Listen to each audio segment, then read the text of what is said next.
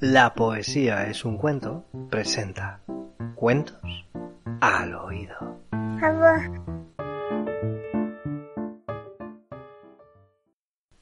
Tierra esférica de Gonzalo Suárez.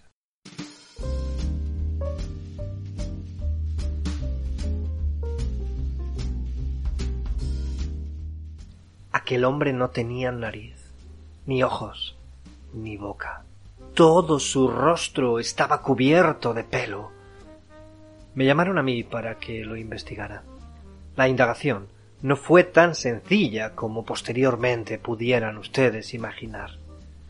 Me proporcionaron un pasaje de avión y volé hasta las antípodas y desde allí, vuelta al punto de partida, por la otra cara del mundo. Era preciso actuar con cautela, pues en ello radicaba el éxito de la operación. Sólo así pude averiguar lo que averigüé y redactar un completísimo informe de setenta y siete páginas, del cual se deducía claramente que aquel hombre estaba de espaldas.